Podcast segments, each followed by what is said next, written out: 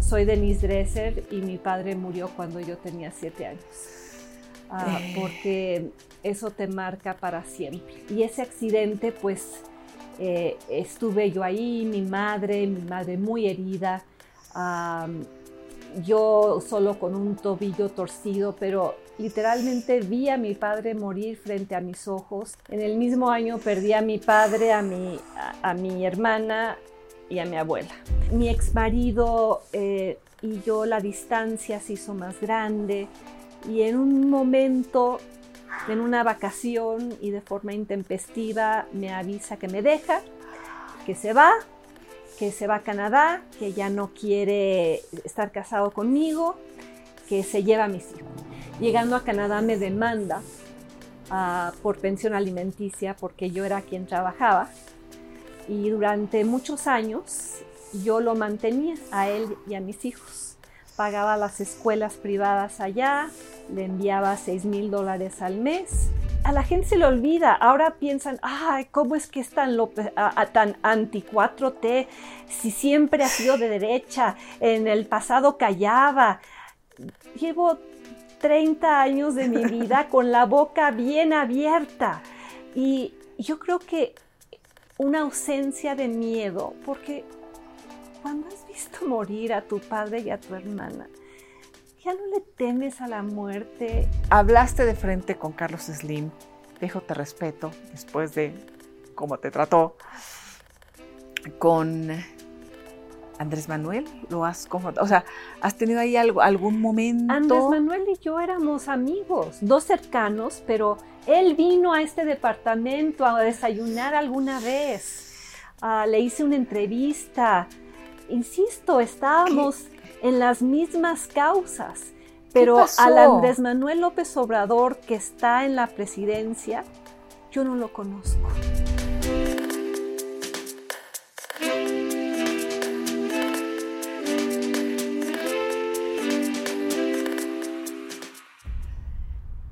Qué gusto que nos acompañen.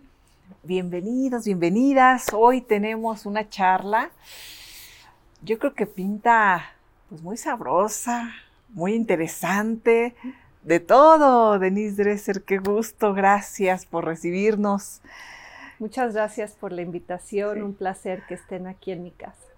Oye, Denise, eh, hace un momento te decía que, pues bueno, estamos conociendo a los personajes que, que van marcando muchas cosas importantes para el país. Tú te has convertido en una, en una voz importante, eh, en una líder de opinión, porque bueno, eres académica, periodista, no sé, no sé cómo te definas. Me defino Qué como disruptiva. Disruptiva. como provocadora, como ojalá pedagógica y ojalá defensora de un montón de buenas causas. En esa defensa de buenas causas, pues has tenido un camino complicado. Yo diría retador. Eres positiva. Sí, con, ah, con muchas montañas que Sí. escalar y Sí. con muchos precipicios a los cuales enfrentarme y afortunadamente siempre acompañada de Mm. amigos, amigas, colegas. Mm. Eh, el ejército Dresser lo llamo. La tribu Dresser. Empieza desde muy pequeñita, ¿no? Recuerdo cuando te entrevisté hace muchos años que publicaste tu libro, el libro que coordinaste, de muchas historias muy personales, muy fuertes. Ahí estaba incluida la tuya. Era gritos Y y susurros. susurros. Eh, ahí narras un momento muy fuerte de tu vida. Tú decías, eh, les preguntaste a, a quienes participaron en el libro sobre algún momento que los haya marcado. Un momento de sorpresa, un momento intempestivo. Y como yo les estaba pidiendo a tantas mujeres que hicieran una especie de striptease emocional, así lo llamó Elena Poniatowska, pues me parecía intelectualmente deshonesto pedírselo a ellas y no hacerlo Sí. yo. Entonces escribí un capítulo que se llama Sobreviviente. Y hay que recordar que ese libro es del 2003. Ahora muchas mujeres cuentan Sí. sus historias, eh, eh, hacen sus memorias, son mucho más francas y abiertas y para bien. Pero en ese momento el libro hizo época, fue muy significativo porque mujeres públicas que jamás habían hablado de sí mismas, hablaron de, bueno, Gaby Vargas, de su padre descalificándola cuando le dijo que quería ser empresaria y el papá le dice, ay, a ver, Gavisita, ¿cuánto te dura el chistecito? O Elena Poniatowska hablando de lo difícil que era escribir o eh, Eugenia León contando cómo mm. su padre la corre de la casa cuando ella le dice que quiere ser cantante o Julieta Fierro con un padre que la encerraba en su cuarto y mm. la, obligaba a escribir planas y planas de soy terrible, soy terrible. fueron historias de, reivindicación de sí mm. mismas, de, fortaleza, de, superar múltiples escollos y padres y parejas, hombres, que muchas veces las sabotearon y que mm. fueron piedras en sus zapatos en lugar de ser trampolines. Y yo escribí sobre la muerte de mi padre cuando yo tenía siete años. Y al inicio de la entrevista me preguntaste cómo te definirías y yo dije eh, eh, un par de calificativos, pero creo que uno definitorio es, eh, y, no me presento así, pero creo que captura mi esencia sería, soy Denise Dresser y mi padre murió cuando yo tenía siete años. Ah, porque eso te marca para siempre. Eh, eh, ¿Recuerdas ese, ese momento? Todavía, digo, me imagino que lo has trabajado muchísimo, lo has platicado, lo has escrito, lo has llorado. Y después de pues tantos y tantos años. De esos golpes de la vida ah. que son como de la ira de Dios, citando a, César Vallejo, porque murió en un accidente automovilístico junto con mi hermana, que tenía uh, siete meses.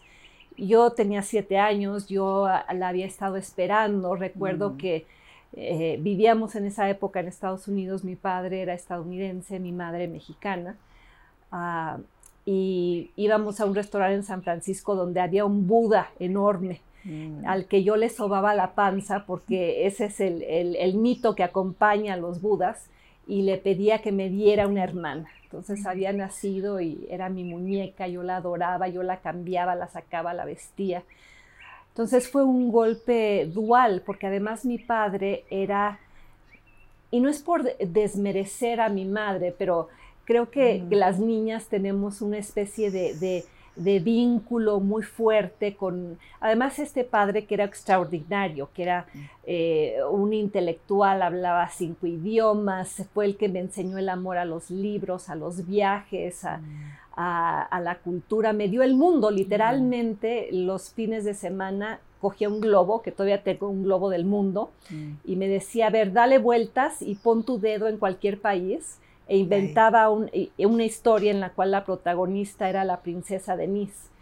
Entonces, para mí era fundamental y, ese accidente, pues, eh, estuve yo ahí, mi madre, mi madre muy herida, yo solo con un tobillo torcido, pero literalmente vi a mi padre morir frente a mis ojos y oí el llanto de mi hermana que después cesó. Ah, y en tiempos recientes he revivido mucho de eso ah. porque a mi madre le han hecho un diagnóstico de, de, Alzheimer, de demencia senil y he mm. tenido que ocuparme pues de su casa, de sus papeles, de sus libros, de sus cosas, lo cual ha implicado pues meterme en el baúl de los recuerdos, encontrarme cartas de mi padre a ella, cartas de mi padre a mm. mí, eh, su certificado de defunción, la autopsia, ah, telegramas que le enviaron a mi madre, pues los amigos cercanos a ese hospital chiquito en el medio de la nada, en el, bosque, en el norte de California. Ah, y, todo eso ha sido pues eh, muy conmovedor, muy duro, y me ha regresado a esa época, también decidiendo qué guardo, eh, con qué me mm. quedo. Em, y, a raíz del diagnóstico a mi madre, tengo un primo médico, eh, un médico extraordinario, que estaba también en el carro esa noche. eh, se rompió ambas, también ambas piernas y de hecho estuvo casi un año sin caminar. Ah. Ah, y él decidió hacer una investigación en retrospectiva, eh, una especie de Sherlock Holmes médico, y se puso a hablar al hospital, aquel hospital en el mm. norte de California, al California Highway Patrol, a el médico que nos había atendido, quién quedaba vivo, quién se acordaba, eh, revisar la autopsia de mi padre. Y eh, la conclusión en aquella época había sido que, él se había quedado dormido y nos mm. habíamos estrellado contra un camión que tenía esos troncos gigantescos de los mm. árboles enormes que hay en, el en los bosques del norte de California. Y la revisión de, mi primo, que además le envió los resultados a otros 18 médicos para mm. que dieran su opinión, resulta ser que no fue así. mi padre murió de un ataque cardíaco, de algo intempestivo y perdió el control del, carro y si no hubiera estado ahí ese camión, nadie hubiera sobrevivido porque el camión detuvo lo que hubiera sido un, eh, una caída, al, caída vacío. al, vacío. porque había un río ahí. Escuchar esto de mi primo mm. y escuchar quizá lo que fue para mí lo más duro. Estamos hablando de 1970, empezaba apenas eh, la disciplina de la traumatología en la medicina. Reciben en este hospital pequeñito que tenía siete camas a mi hermana que lloraba, le ponen eh, un yeso porque tenía el bracito roto y eh, el médico ignora la, anotación de la enfermera donde dice hay sangre en su pañal y simplemente le dan lechita y se queda dormida y muere ocho horas después, mm. porque nadie revisó su abdomen, porque no se hacía esta revisión de trauma. Y, murió de una lesión eh, en el hígado, se desangró. algo que hoy en día podría haber sido corregido en 20 minutos y saber que podría haber sobrevivido y que yo tendría una hermana de 50 años, porque mi madre y yo quedamos. ¿Ella pasó por algún momento que tú recuerdes de ausencia por este, por este dolor tan fuerte o, o al contrario, como que dijo, pues estamos tú y yo, o sea, ¿cuál fue ese proceso?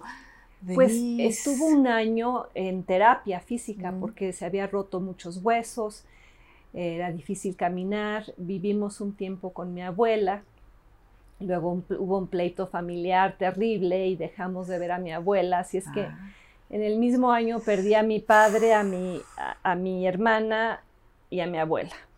Y cuando se recuperó mi mamá empezó a trabajar y las ausencias que hubo fueron las ausencias de una madre, soltera o viuda eh, que tiene que trabajar y que deja a su hija. Y pues yo fui de esas niñas que creció con la llave que me daban para entrar a mi casa y regresaba de la escuela y quizá había alguien que, sí, alguien que me hacía de comer. Yo recuerdo que me sentaba frente a la sopa de pasta y el pollo mm. empanizado, que para mí es como la comida de mi infancia. Y leía, y eh, si ves los libros, aquí hay libros de mi infancia que tienen todavía, yo creo que sopa de pasta, manchas de sopa de pasta, porque me volví una lectora voraz. Siempre fui muy estudiosa, fui, era la típica nerd. Porque empecé a usar lentes, era flaquita, flaquita de trenzas mi mejor amiga era también nerd, Adriana Mezquita, y éramos las primeras en la clase, o sea, siempre nos sacábamos las mejores calificaciones, porque confieso, me encantaba la escuela, yo odiaba los fines de semana porque quería regresar el lunes a seguir leyendo, aprendiendo, sacándome 10, porque lo que sí me quedó claro es que yo quería esa vida que, que había empezado con mi padre y que pues no había dinero. A mi mamá no le gusta que yo diga esto porque eh, eh, en México es políticamente incorrecto aceptar que, que, no tenías dinero. Se la pasaba mal. y, nunca la pasamos mal en el sentido de que no hubo carencias, ah. no. Pero eh, una anécdota. Mm. yo iba al Kipling y teníamos una falda de tablones. la que había que planchar y yo la planchaba los domingos en la noche pues, una noche me equivoqué con la plancha y le hice un hoyo a la falda y mi mamá le hizo una costura porque pues no había dinero para comprar otra falda y pasé todo el año con la pena de que mi falda no tenía los tablones mm. iguales a los de mis compañeras. Mm. Pero siempre hubo libros, siempre hubo una muy buena educación, pues fui becada Sí. Todo el tiempo. Eras buen estudiante. Y, porque yo sabía que, eh, que, a mí lo que me iba a sacar adelante era la educación. Y, hay gente que me, hace gracia que ahora me digan, ah, sí, la fifí, la privilegiada. Yo soy producto de, de, eh, ese esfuerzo extraordinario en un país donde el terreno de juego no es nivelado. Ah, y mucho más desnivelado para otras personas que para mí, pero en mi caso tampoco era, no, fue, no, fue, no fue fácil. Cuando vivía tu padre, cuando viene en California, ¿tenían un nivel de vida alto o no? Por ahí leí, es que dije, eh, eh, leí que eras nieta del fundador de General Motors o algo así. A ver, ¿no? Entonces. Sí, eh, es una biografía familiar muy interesante porque del lado Dresser. Sí, es de tu abuelo. Dresser, sí, es un apellido inglés. Ajá. Un apellido inglés que viene de Yorkshire del siglo XV. De hecho, la biografía familiar empieza ahí y el apellido Dresser es de, esa época en la que eh, tu nombre venía de lo que hacías. Entonces yo me imagino que mi familia o, o, hacía ropa, o eran costureros, o, o, hacían sombreros, o, vestían a la gente. Y eran, eran cuáqueros. Ah. Eh, o sea, eran eh, protestantes mm. eh, y los cuáqueros mm. son maravillosos, son estos protestantes muy progresistas, no, no, es una iglesia con jerarquías, es mm. una iglesia en la cual hay mucha horizontalidad. Yo crecí en una tradición cuáquera y de mucho compromiso social. Y mi familia emigra a Estados Unidos, pues con los primeros puritanos. que llegan casi en el Mayflower en el siglo XVII, y toda la familia se establece en, el estado de Nueva York. Mi abuelo estudia en Cornell ah. y es eh, un gran estudiante y un gran atleta es corredor, tiene medallas de, de, o sea, él competía contra Harvard, contra Yale y de hecho tiene eh, un tiempo récord de una carrera que ya no existe, que creo que es de las dos millas y media. Y está en, la, eh, está en lo que se llama eh, la sala de la fama mm. de Cornell. Está ahí su, su foto de él, flaco, flaco, flaco, orejón, orejón, orejón, con la C de Cornell. Y es tan buen corredor que lo eligen para el equipo olímpico de Estados Unidos para las Olimpiadas en, en, ah, Antwerp en 1920. Se ganan la medalla de oro en la carrera de relevos. Ah, si metes ahí el nombre Ivan C. Dresser, te aparece. Aparecerá, sí. Exacto, eh, aparece él. Eh, y, hay una anécdota chistosa, porque en la ceremonia de, premiación, y eran mucho menos formales las ceremonias en ese momento, era como una mesita, le entregan la moneda y llega alguien y le arranca la moneda y sale corriendo y mi abuelo corre detrás de él y no lo alcanza. Y da una conferencia de prensa en la que dice... Se la merecía. Se la merecía porque pues no lo alcancé. Le ganó al campeón. Y entró a trabajar a General Motors y fue subiendo, subiendo, subiendo. Eh, crea, inaugura la primera fábrica de General Motors en mm, México mm. y es cuando mi, mi padre viene a México de niño y es feliz aquí Ah. va al liceo. Eh, hay fotos de él de niño con, con eh, sombrero de mariachi. Eh, y luego la familia va a Bélgica, inaugura la primera fábrica Ah. de General Motors en Bélgica. Y mi padre llega a ser vicepresidente de General Motors para todas las operaciones ¿Tu padre internacionales. o Mi- tu abuelo? mi abuelo. abuelo. Ajá. Y mi abuelo luego mu- mu- muere en Nueva York, pero pues mi padre es hijo de esa familia. Mi padre Mm. estudia en Williams, luego estudia la maestría en Harvard, o sea, era de la aristocracia Sí. estadounidense, pero mi padre era un hombre muy rebelde y creo que de ahí viene también esa parte de mí. Él decide que va a hacer su propio camino que él se, cuando muere el padre, a él no le interesa el dinero, se lo da a la hermana, él se va un tiempo a trabajar a Egipto, se va un tiempo a Jordania, se va un tiempo a Centroamérica y luego eh, le ofrecen ese trabajo en la Embajada de Estados Unidos en México como agregado comercial, diplomático, representante de Kennedy en lo que era la Alianza para el Mm. Progreso y él quería regresar a México. Mm. Y él regresa a México y mi mamá trabajaba en la embajada como secretaria bilingüe. Mi madre de una familia, a ver, mi abuelo, eh, el padre de mi mamá, Guerra. eh, Guerra, Guerra, ¿verdad? sí, eh, em, Tito Livio Guerra, Ajá.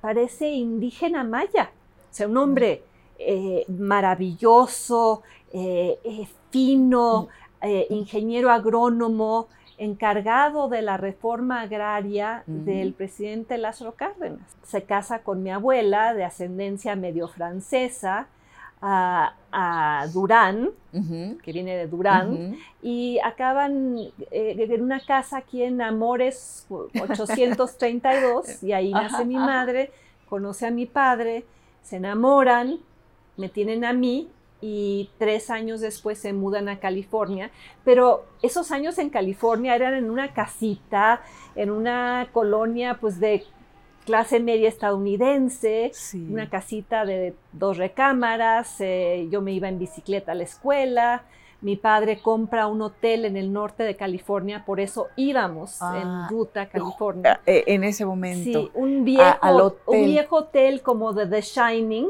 en medio de la nada, porque él quería trabajar con las manos y Ah. remodelarlo. O sea, él deja atrás toda su, su trayectoria, digamos, Sí. intelectual, aristocrática, neoyorquina, para volverse este medio hippie. ¿Y qué pasó con ese hotel? Se vendió cuando Ah. murió, de hecho se vendió justo en las semanas antes de la muerte de mi padre. Ah. Íbamos ya, porque mi, mi madre se Ah. hartó, de, de porque estaba a seis horas de donde vivíamos, mi papá tenía una avionetita, eh, iba y venía, y mi madre le dice, ya, no podemos estar en este ir y venir, ya tenemos otra hija, y él iba a ser profesor de ciencia política en una Mm. universidad en, en California, y pues ese sueño, esa vida se acabó, y de hecho era una vida, pues, de niña de 6, 7 años, de estar afuera todo el tiempo y los veranos Sí. en el hotel, en el campo y, y en Davis, donde vivíamos, pues en la bicicleta y jugando con los niños en la calle y había que regresar pues cuando se encendían las lámparas de la calle y de pronto regreso a esta mole que es la Ciudad de México. Yo no hablaba español, me ponen en, Sí. el, en, el, en el Alexander Bain ¿A qué edad? a los siete años. Siete, recién. O sea, yo, yo no hablaba una palabra de español y mi, ma- mi madre herida, convaleciente, mi- mi- me ponen en el camión de la escuela, me depositan en el Alexander Bain y eh, creo que esto lo cuento en, en el capítulo de Yo Sobreviviente, que cuando llega mi primera boleta de calificaciones repleta de seises y de siete, pues me indigno y, y- y- y- decido que no puedo vivir con la humillación y me voy de mi casa con una maletita. Eh, no puedo vivir con, con- sacándome seises y siete. Y, y- y me voy a un terreno baldío, después regreso en la noche, pues porque descubro que hay ratones en el terreno baldío y prometo a partir de ese día que voy a ser la mejor en la escuela. Ahora que me, que me comentas esta eh, investigación que hizo tu primo, ¿verdad? Era quien iba con ustedes, eh, en donde cambia pues lo que pensaban que había sucedido. Un golpe de esa magnitud que se tiene que ir procesando, eh, quería abordar el tema de la culpa, porque qué duro, digo, qué duro más allá de eso, porque si, si la versión original era mi padre se quedó dormido, procesar esas cosas, yo no quiero imaginar la familia o la familia de tu madre, no, no lo sé, con el tema de cómo que se quedó dormido. O sea, esa parte y somos tan duros, eh, por una parte, y, y por otra, el tú haber sobrevivido y que tú nada más te lastimaste el tobillo cuando, cuando tus seres queridísimos eh, perdieron la vida y tu madre estuvo convaleciente. y, culpa por, por tantos lados, porque yo recuerdo, tengo la, es la virtud y el vicio de ser como Funes el memorioso. Ese personaje de Borges que recuerda todo. yo recuerdo El, olor de, la chamarra de piel de mi padre, recuerdo el olor de mi hermanita cuando la sacaba de la cuna y recuerdo esa noche. Y recuerdo que en algún momento habíamos salido muy tarde, salimos creo que a las 11 de la noche de Davis, íbamos camino a, a Eureka y mi padre se, se, paró en un lugar de descanso. Creo que estaba muy cansado. Y, yo recuerdo haberle, eh, em, haberle eh, eh, tocado el hombro y haberle dicho, despierta, ya vámonos, ya vámonos, hay que llegar. Entonces tú pensabas que tú lo habías forzado y cuando estaba cansado con todo esto. Y no solo eso, la culpa de lo que padeció mi primo, la familia de pues, los padres de él, pues imagínate, yo creo que muy enojados con, con mi padre.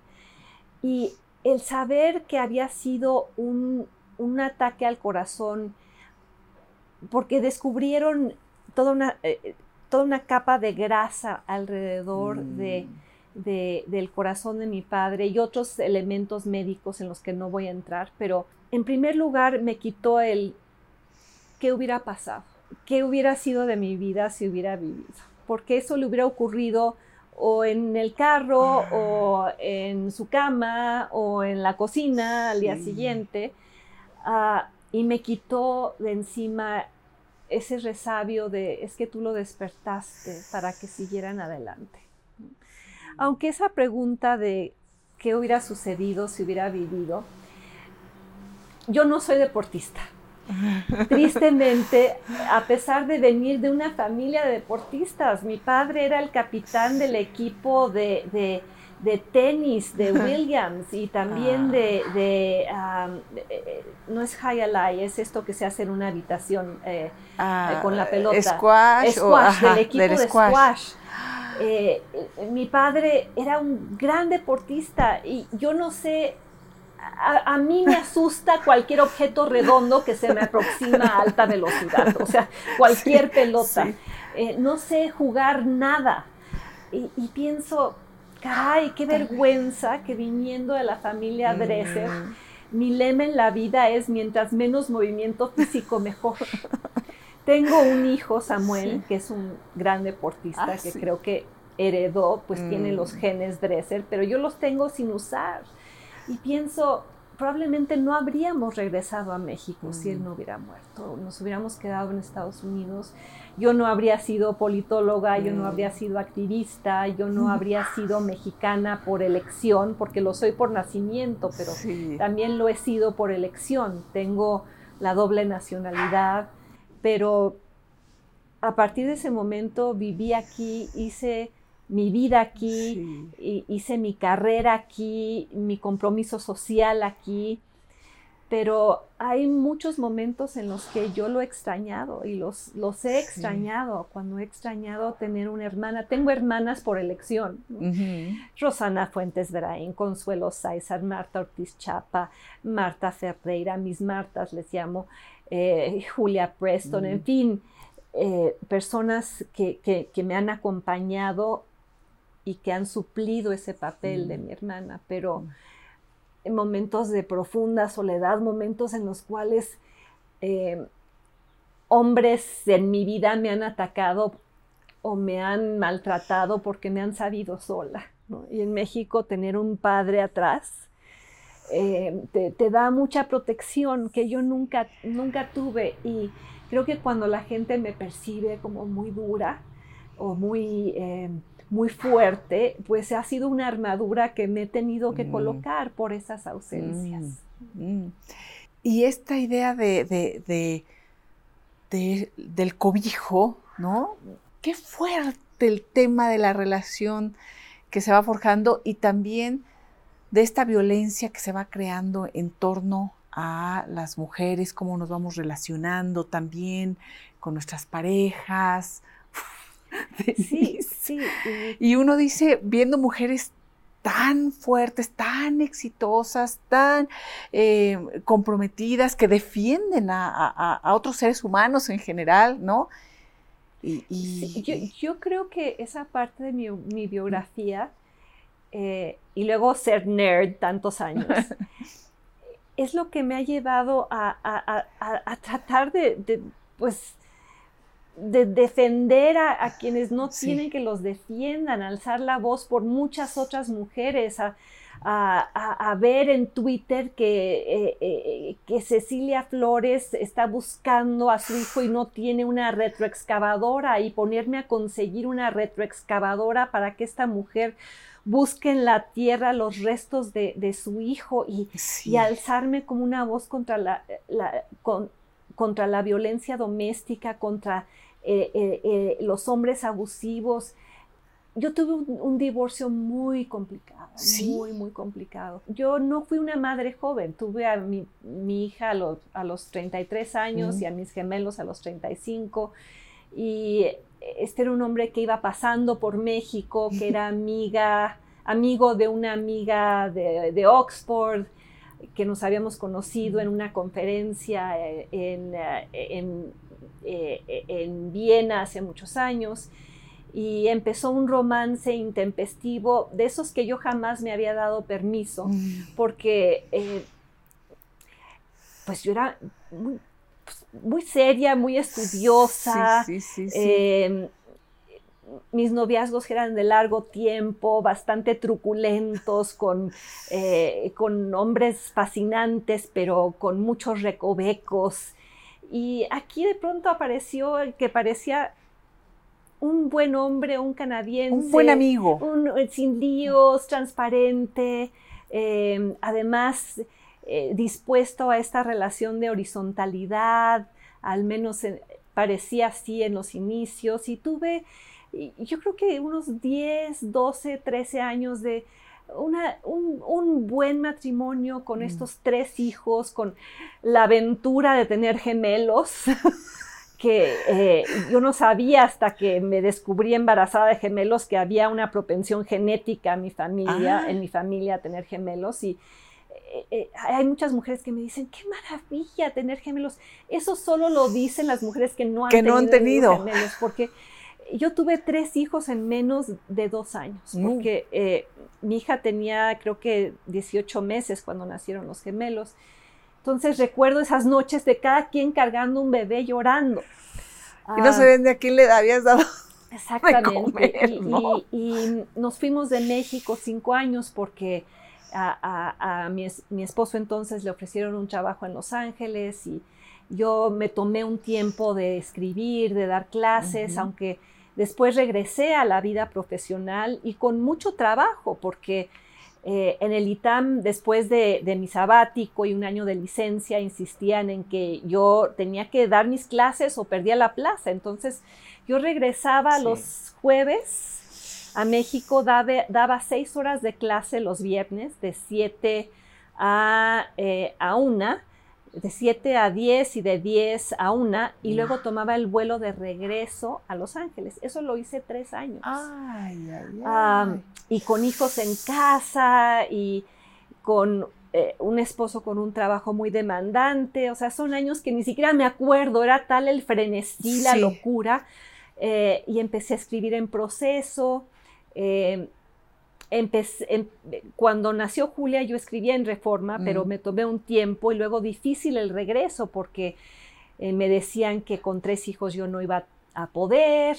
Em, Increíble. complicado, pero, pero eso, logré regresar Y después volvimos a México porque em, mi marido perdió el empleo y quería hacer su propia compañía, entonces eh, el único lugar en el que yo podía mantener a la familia era en México. Mm. Y pasaron 10 años así, de un marido tratando de construir una compañía que nunca funcionó y yo dando conferencias pues como loca y escribiendo columnas como loca y dando clases y, conforme más cosas hacía, mejor me iba.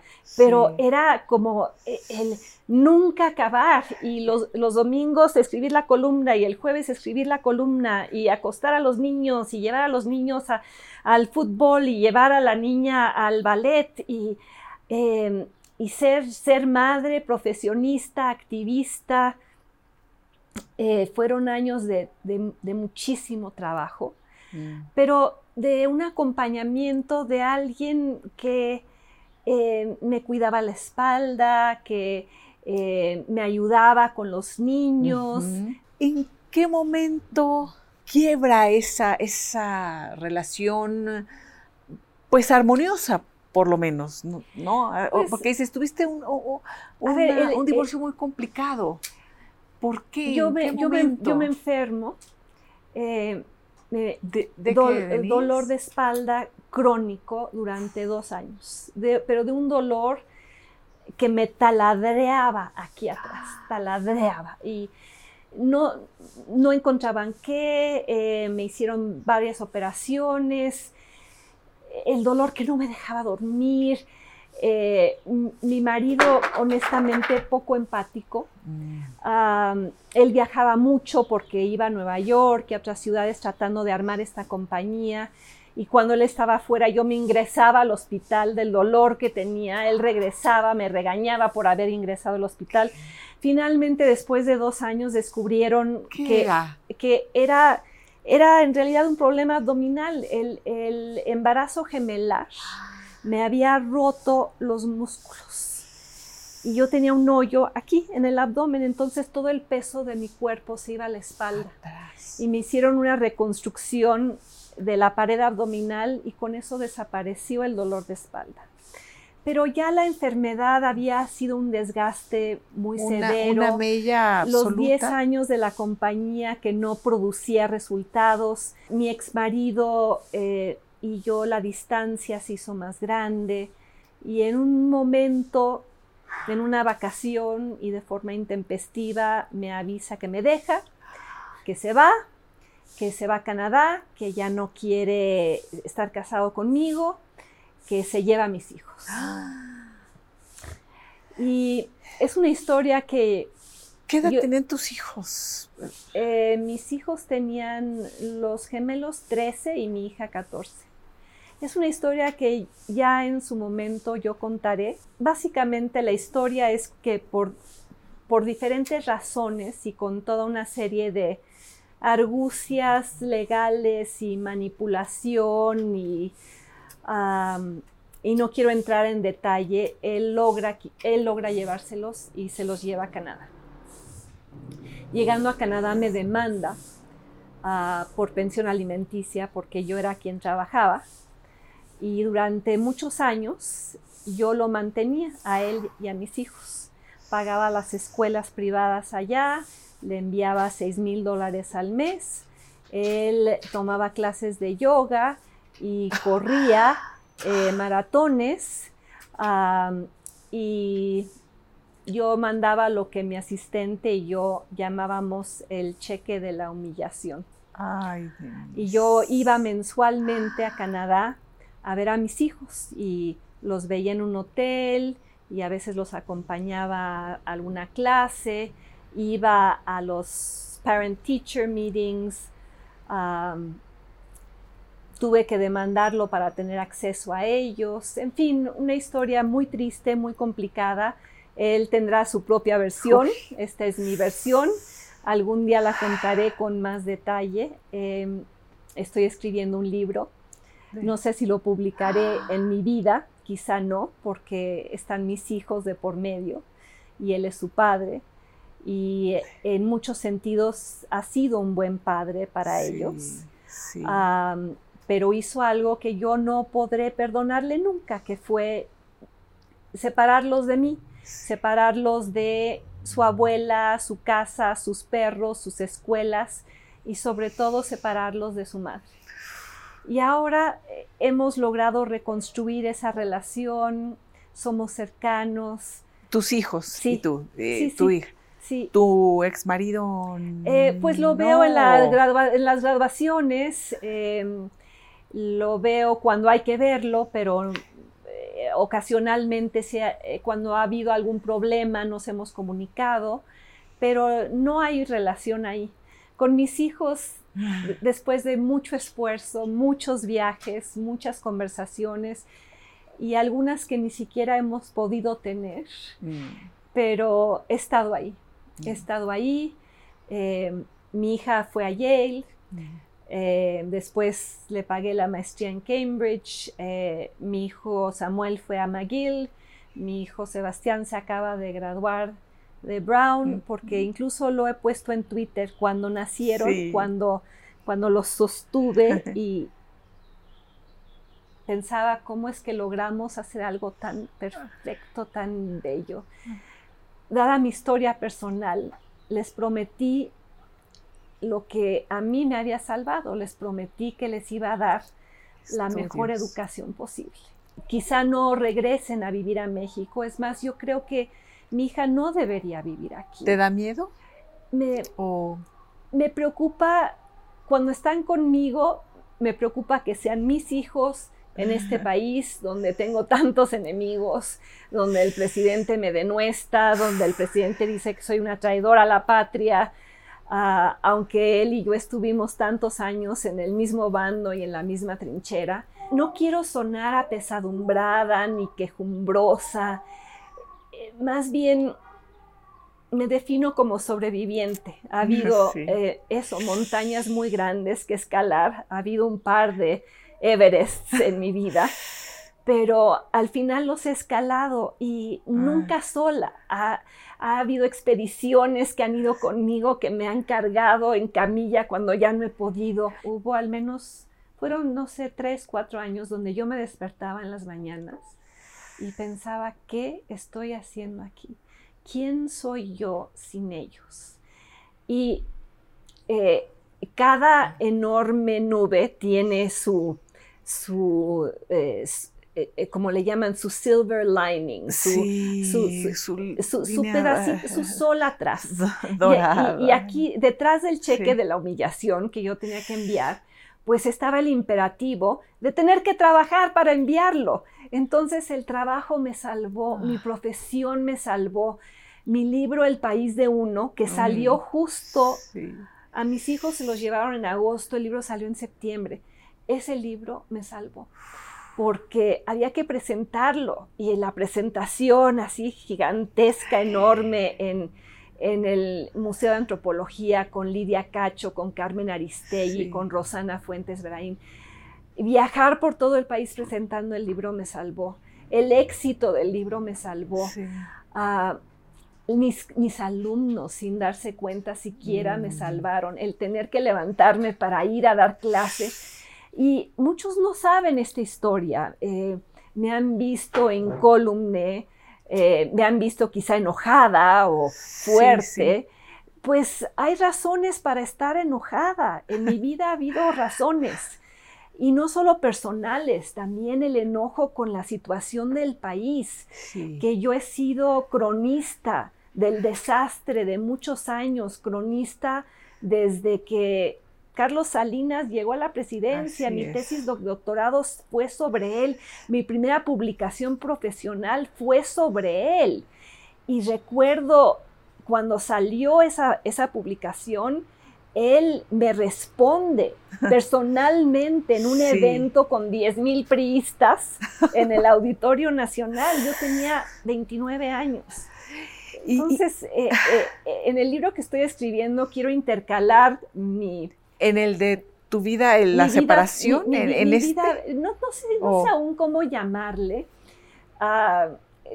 crónicas de, una, de una de una mujer enojada o, del cheque de la el, cheque de la humillación, de la humillación.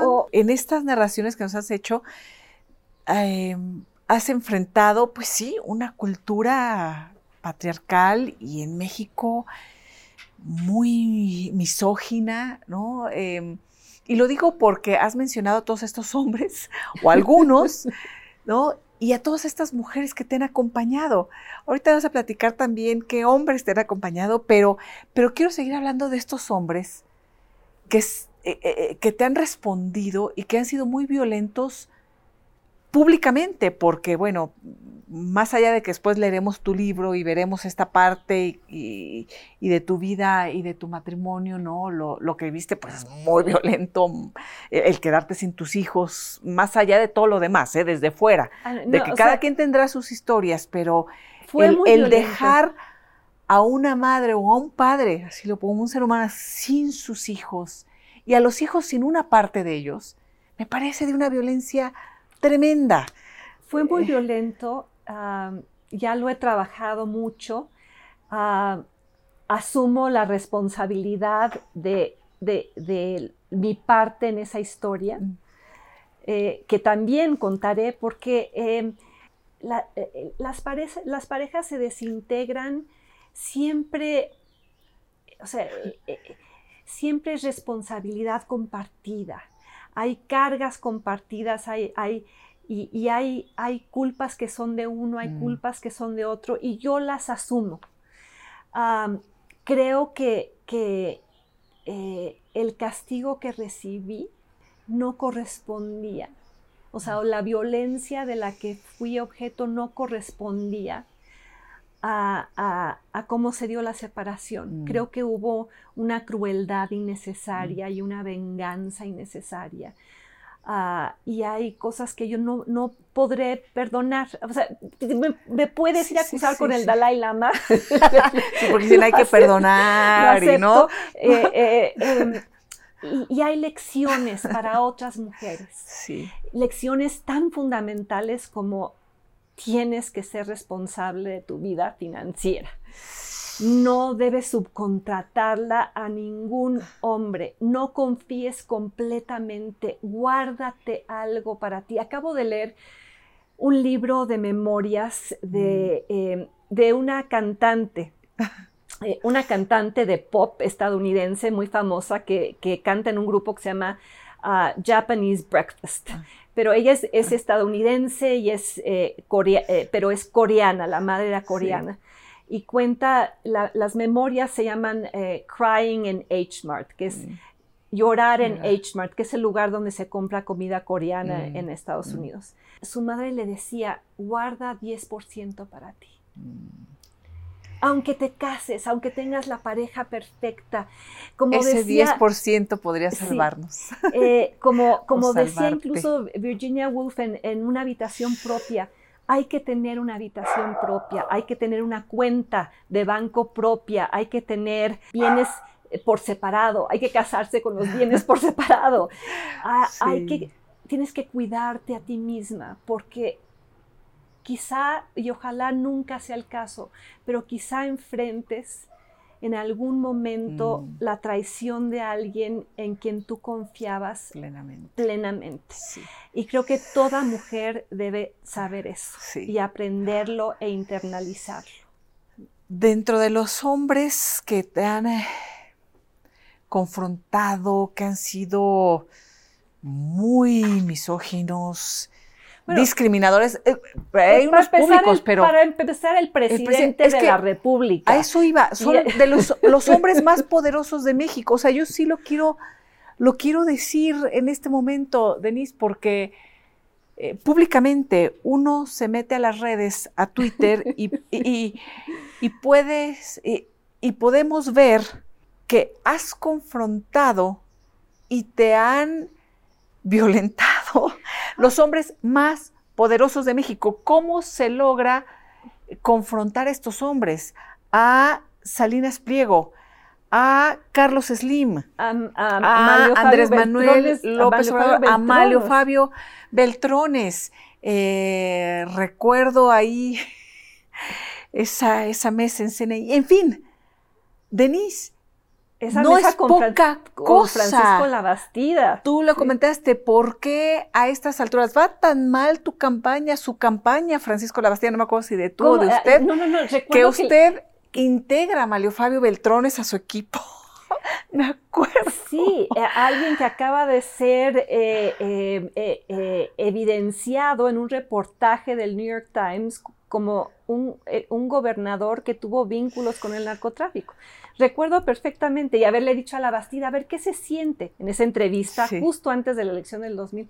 ¿Qué se siente ser el primer candidato del PRI que va a perder la elección? ¿No? Y, y luego Salinas Pliego y, y- y su agresión a mí en Twitter, que llega a tal grado que le suspenden la cuenta. Eh, Fabio- mete con, eh, con tu aspecto físico, además, o sea, de una manera muy, muy burda. o no sé ya- quién ya- le maneje la cuenta, pero creo que, no, pues, ya obviamente. me apodó, muy creo que eh, la señora Verruga o alguna, alguna cosa así, que por cierto, yo, eh, yo estoy muy orgullosa de este lunar. Algunos Sí. lo interpretarán como verruga, es su prerrogativa, pero mi padre me cantaba Cielito Lindo. Ah, Entonces, ese lunar que tienes. junto a la boca. Pero eh, Sí. eh, eh, Carlos Slim, eh, escribo la primera columna en este país Mm. confrontando a Carlos Slim. Me gano el Premio Nacional de Periodismo por carta abierta a A Carlos, Carlos Slim. A la gente se le olvida. Ahora piensan, ay, ¿cómo es que es tan, López- a- a- tan anti 4T? Si siempre ha sido de derecha, en el pasado callaba. Llevo 30 años de mi vida con la boca bien abierta. Y yo creo que una ausencia de miedo, porque cuando has visto morir a tu padre y a tu hermana, ya no le temes a la muerte. ¿Tú crees que me da miedo? Manlio Fabio Beltrones, recuerdo eh, eh, a- eh, una confrontación que vino después, en el sexenio de Peña Nieto. Él era el dirigente del PRI en el Senado. Y en un desayuno, y no me dejará mentir, estaba ahí el director de proceso. Yo le dije, ¿de veras vas a empezar a meterte conmigo y con mi familia? Porque si seguimos así, yo también puedo empezar a pelear y vas a perder. Y el, y el, presidente para el que trabajas vas a perder. Porque todo este caso de agresión a mí lo voy a llevar al diálogo interamericano, sí. lo voy a llevar al Council on Foreign Relations, lo voy a llevar o sea, a todas las organizaciones estadounidenses con las que he colaborado, think tanks o... o mm. uh, o organizaciones que defienden derechos humanos, estoy en, en, el Consejo de Administración de Human Rights Watch, etc. Sí. Y, y, recuerdo haberle dicho, con mi familia, no. Porque, ¿Qué hizo? ¿Qué hizo Mario Fabio? Man, pues mandó expedientes de mi divorcio a, a, a, a los profesores del ITAM. Eh, eh, con una liga ahí, eh, o sea, era su intención desacreditarme en lo personal y recuerdo haberlo confrontado. ¿Y qué te dijo? Y es muy interesante cómo tantos hombres golpean verbalmente, políticamente a las mujeres y cuando las tienen enfrente y son confrontados rápidamente, o se disculpan ah. o, o, cambian de postura, que fue lo que me ocurrió con Carlos Slim, que al final de nuestra conversación brutal de dos horas me acompaña al carro y me dice, te respeto, pero porque fue después de que me aventó papeles enfrente en la mesa y me dice, entiendes de números, ¿verdad? Y con una actitud tan despectiva. Y recuerdo haberle dicho, no me trates así, no soy ni tu empleada, ni tu secretaria, ni tu hija, ni tu amante. Yo, muy, muy, gall muy gallito. Eh, soy una mexicana, ciudadana mexicana que con derechos. Porque además les vale gorro, Denise. O sea, uno estudia, le estudia, le estudia, le estudia, porque creo que muchas mujeres hemos podido tener estudios gracias a las becas, nos hemos esforzado y hemos estudiado mucho. Yo no sé si en este afán de decir, dejen de tratarme así. A ver, no lo sé. Cada semestre que doy clase en el ITAM, entre las primeras cosas que digo es que ojalá todos y todas saquen un doctorado. pero sobre todo se lo digo a las mujeres, porque les digo, el terreno de juego no, es nivelado para las mujeres en México ni en el mundo. Y si enfrente de tu nombre, en lugar de licenciada, está doctora, eso al menos te da el lugar en la mesa, te da legitimidad en la conversación. Y muchas veces ni siquiera eso, porque el presidente de este país se refiere a mí como la señora Dresser, que sí, soy señora, pero no, pero no solo soy señora. ¿De los señores habla igual? No, ¿Dice el señor él No dice el, él no dice el señor Zuckerman o el señor... Eh, Pedro Miguel, o, eh, el decirme señora en ese contexto tiene una connotación negativa. Y, y, la connotación negativa es, ¿qué hace esta señora opinando de política cuando debería estar en su casa cuidando a sus papás o a sus hijos o horneando galletas? Cuando podría decirme solamente Denise Dresser o la maestra Dresser, ni siquiera exijo que me diga doctora porque me parece muy mamón. O sea, yo no voy por la vida diciéndome doctora, yo soy Denise incluso frente a mis alumnos. Lo primero que les digo es, aquí soy Denise. No soy doctora, no soy profesora, no soy, Denise. Precisamente porque yo vengo de una educación muy patriarcal, o sea, contra la cual siempre me rebelé, o sea, en las instituciones en las que estuve, incluyendo el Colegio de México. Y yo de ahí aprendí, yo eso no quiero, mi salón va a ser horizontal. Y aquí nada de que yo tengo la razón, aquí todo se debate y aquí todo se discute. Pero hemos hablado de los hombres que me han maltratado. Yo también quiero hablar de quienes fueron trampolín, de Abraham Lowenthal, el gran latinoamericanista que fue mi mentor, que, fue el, quien tomó mi brazo y de, cuyo brazo fui el día que me casé. Eh, ¿Por, qué, ¿Por qué representaba eso para ti? Porque... Pues, ¿Por qué era el lugar de tu padre? Pues que porque yo lo conocí a los 22, 23 años, fui su asistente de investigación y él vio algo en mí y él me impulsó eh, y, si había una beca, a ver, aplica esta beca, si había un capítulo para tal libro, a ver, aplica, a ver, vente esta conferencia. Y es un hombre muy duro. Eh, trabajar para él es de las cosas más duras que yo he enfrentado, de una exigencia muy significativa, pero aprendí tanto y, pues cuando me casé, él, era el hombre que me iba a entregar de alguna manera.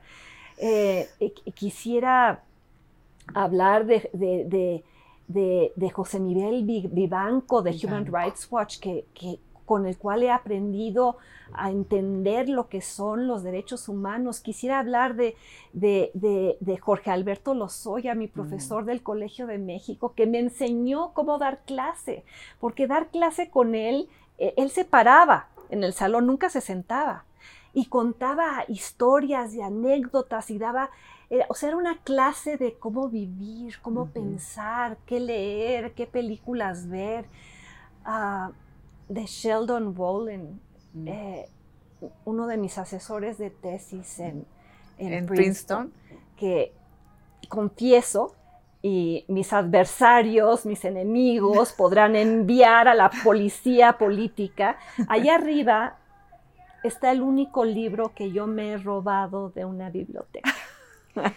que confieso que me robé de la biblioteca de Princeton porque ya no había ejemplares de mm. Politics and Vision, Política y Visión, que fue un libro que me marcó.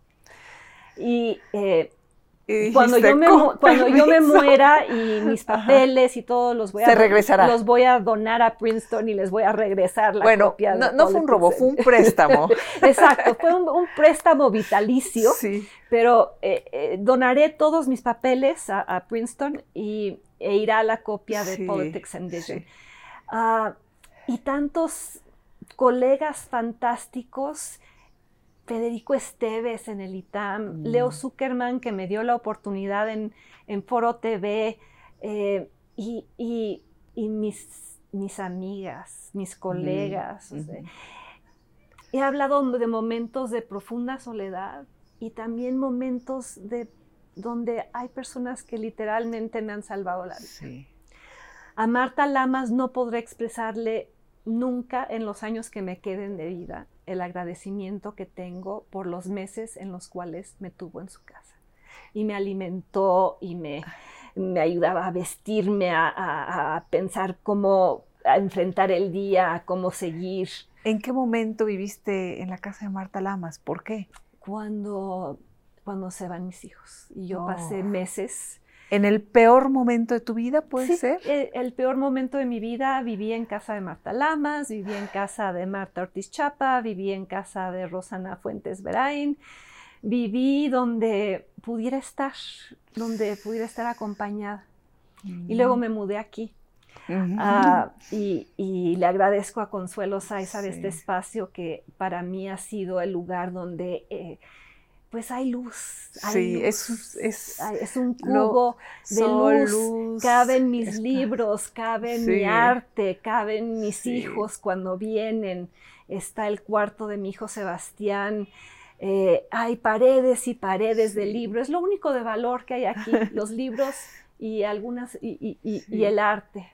¿Quieres seguir viviendo en México?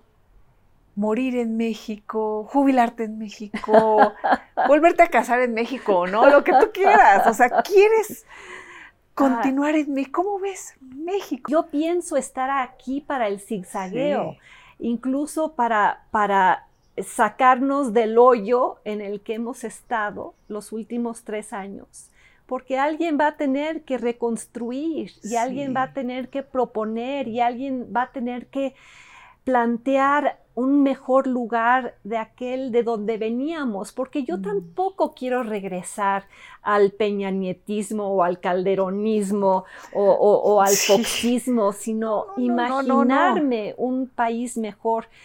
Y por supuesto que voy a estar aquí. Y después de todo este tiempo, Denise, de esta confrontación en donde dijiste, hablaste de frente con Carlos Slim, dejo te respeto, después de cómo te trató, con Andrés Manuel, lo has confrontado, o sea, has tenido ahí algo, algún momento. Andrés Manuel y yo éramos amigos, dos cercanos, pero él vino a este departamento a desayunar alguna vez, ah, le hice una entrevista, insisto, estábamos en las mismas causas, pero al Andrés Manuel López Obrador que está en la presidencia, yo no lo conozco. Mm. No es el de antes. Es, se ha vuelto un hombre eh, muy rencoroso, muy agresivo, eh, muy divisorio, muy polarizante. Yo voté por él, lo he dicho mil veces y voté por él en las elecciones de, de, 2006. Mi, vida. sí, sí, sí. Eh, y, y, ahora hay quien me reprocha por ello, quienes me escriben en Twitter, por tu culpa. No, perdón, a ver, eh, fueron 30 millones de votos, el mío fue uno, y el mío fue con ambivalencia, mm. tanto en el 2006 como en las otras elecciones. Pero las alternativas para mí eran peores. Pensé, démosle la oportunidad, pensé, hay contrapesos, no me di cuenta de la enorme fragilidad institucional, no me di cuenta del desgaste del sistema de partidos, no me di cuenta de cuán útil mm. iba a ser la polarización para él.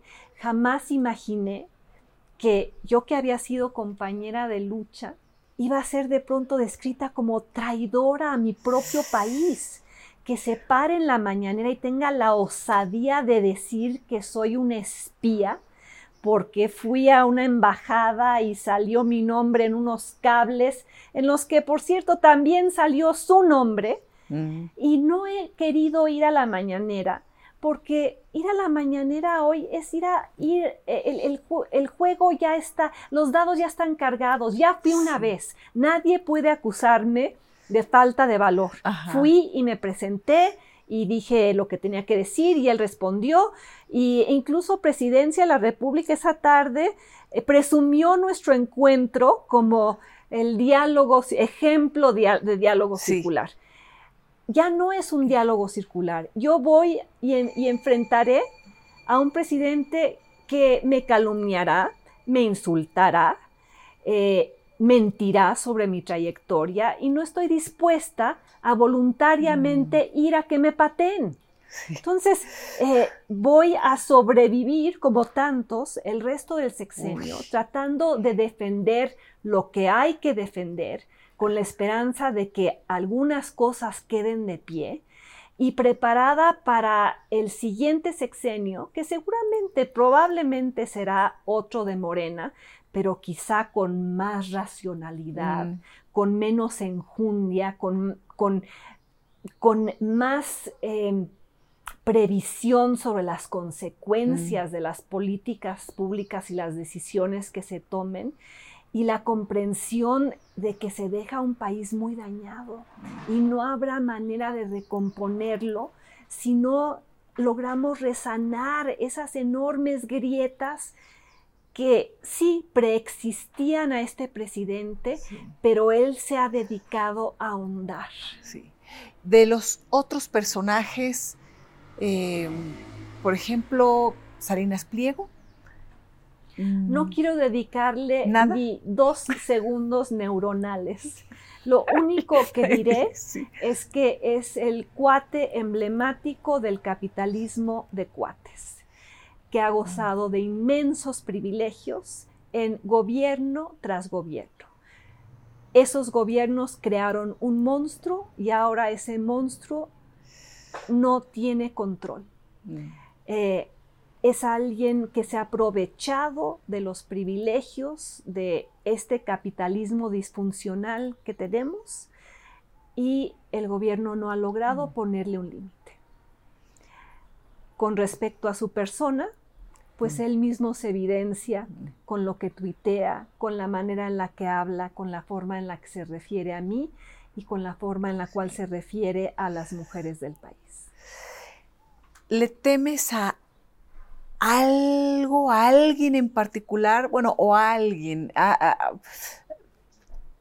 hay algún riesgo, em, estás en el mecanismo, te han ofrecido alguna vez estar en el mecanismo de protección. El mecanismo de protección, tristemente, ha sido una vacilada. Yo eh, eh, pedí protección alguna vez y me dieron un botoncito de pánico y un rondín de alguien que pasó mm. tres veces enfrente de mi casa y lo hemos visto, eh, y mi caso no es tan dramático como el de otros que han estado bajo el mecanismo de protección y han sido asesinados bajo el mecanismo de protección. Eh, yo tengo el privilegio de estar en medios con mucha presencia, que me ofrecen cierta protección, tener una red internacional, eh, pero la situación es dramática para quienes están haciendo periodismo de a pie. Yo no soy periodista, yo soy analista, yo soy comentarista, yo soy politóloga. Yo no estoy haciendo el reportaje en un municipio fallido, infiltrado por el crimen organizado, donde el presidente municipal ya se coludió con el cártel Jalisco Nueva Generación. Esas sí son las luchas peligrosas. Y los gobiernos, digo, empezamos así en el nivel municipal, por supuesto, ahora los eh, gobiernos en general vivimos momentos muy complicados. Mis miedos son otros. Mis miedos son que no logremos reapropiarnos del país. Tenemos un país ya controlado, dominado en amplias franjas por el narcotráfico y el crimen organizado. Mi miedo es que no logremos establecer jamás el Estado de Derecho que, nunca hemos tenido.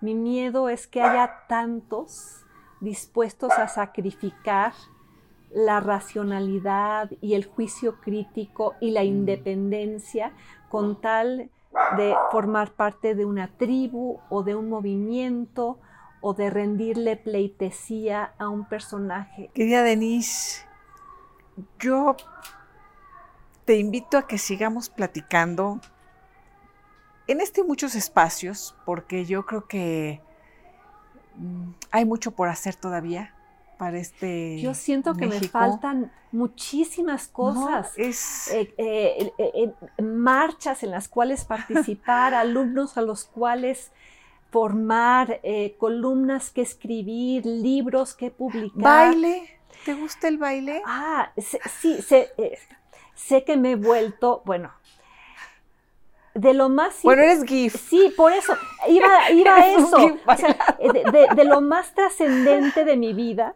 resulta ser que no van a ser mis libros, mis ideas, mis argumentos.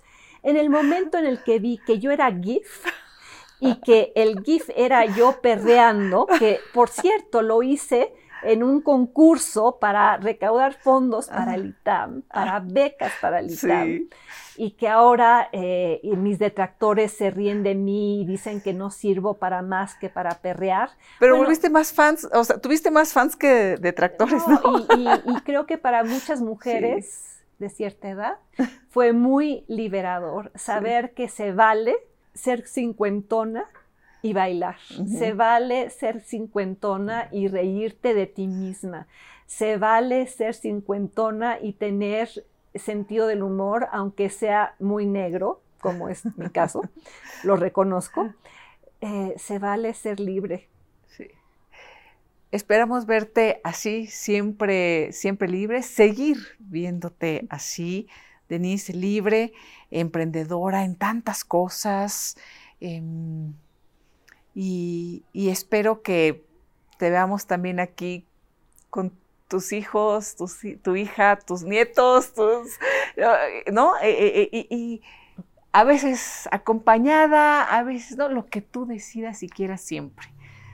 Sí, pues te agradezco. Mi, decisión es, ah, es, ser mexicana, ser mujer, ser mujer libre y ojalá eh, siempre acompañada de muchas otras y de muchos otros. Sí, con mucho alrededor y mucha fuerza. agradezco a, a, los hombres que me apapachan y que hay uno que otro por ahí a quien le mando besos apasionados. Ah, caray, así ya apasionados, así hay de, de, hay niveles, ¿no?